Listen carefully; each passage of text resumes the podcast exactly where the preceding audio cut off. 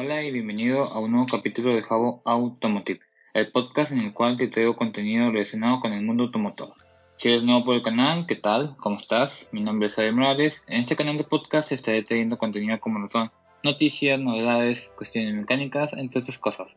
Gracias por escucharme en las diferentes plataformas de podcast en las cuales se encuentra disponible este canal. Y pues nada, comencemos.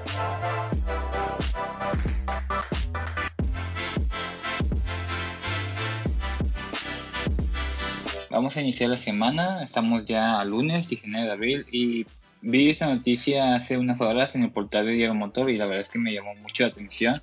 Tiene que ver con la marca Maserati y pues veamos qué, qué nos tiene de novedades acerca de un nuevo modelo de Maserati.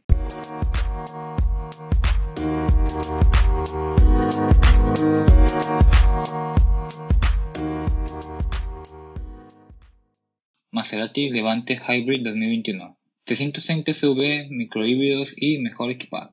Maserati actualiza su todo camino, un Maserati Levante Hybrid 2021 que seguirá siendo el único SUV de la firma italiana hasta la llegada de su hermano menor, el nuevo Maserati Recall. Para esa actualización y siguiendo los pasos del nuevo Ghibli Hybrid, el Maserati Levante estrena importantes mejoras en infoentretenimiento y asistencias a la conducción. Pero sin duda, la gran novedad está en el nuevo motor a gasolina microhíbrido. Así, el Maserati Levante Hybrid se convierte en el sucesor directo de las versiones diesel, dando otro paso en la electrificación de toda la gama. En el apartado de equipamiento, Maserati ha integrado un nuevo sistema de infoentretenimiento denominado como MIA, que está basado en Android y que cuenta con una pantalla táctil de 8.4 pulgadas. Este sistema es compatible con Apple CarPlay y Android Auto, además de poder trabajar con Amazon Alexa y Google Assistant. Por su parte, el cuadro de instrumentos mantiene la configuración de pantalla LCD central de 7 pulgadas acompañada de dos grandes relojes analógicos para el cuenta revoluciones y el velocímetro. El primer Maserati Levante híbrido.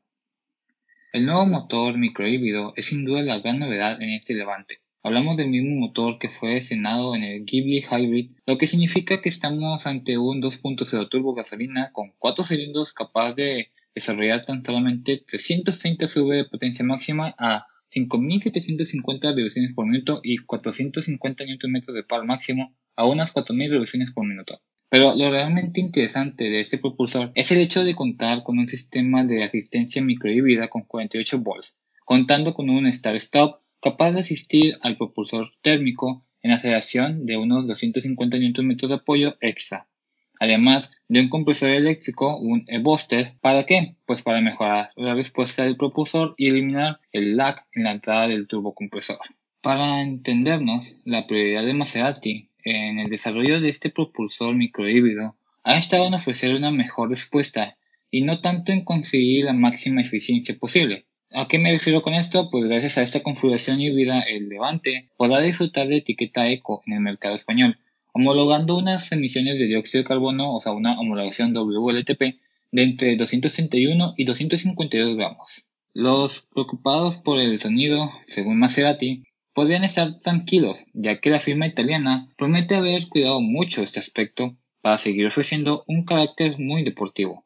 En el apartado de transmisión se mantiene el cambio automático por convertido de par con 8 cambios, estando conectado a un sistema de tracción total Q4 con reparto inteligente del par, en función de la agarre disponible y el modo de conducción seleccionado. Este reparto puede variar entre 50-50 o 0 a 100. Y con respecto a la suspensión, la suspensión por su parte es de tipo neumático con diferentes perfiles para modificar su comportamiento y la altura del levante, pudiendo llegar a ofrecer una altura libre al suelo de hasta 247 milímetros.